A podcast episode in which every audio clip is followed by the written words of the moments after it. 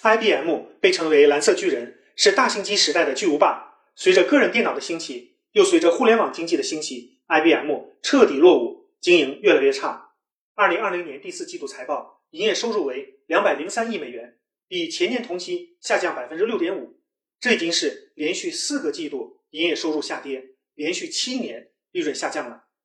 在过去三十四个季度里，也就是八年半，IBM 只有四个季度是正增长，其余三十个季度都是下降，下降。都这样了，印度裔的总裁还嘴硬。二零二零，我们取得相当不错的进展。呃，最近网络流传 IBM 中国研究院关闭，这么大消息。竟然没有在中国媒体上激起一点涟漪，没有一个媒体报道，也是令人感慨。曾经无比辉煌的 IBM 就这样已经慢慢坠落，没有人关心了。欢迎大家关注卢晓夫看欧洲，谢谢。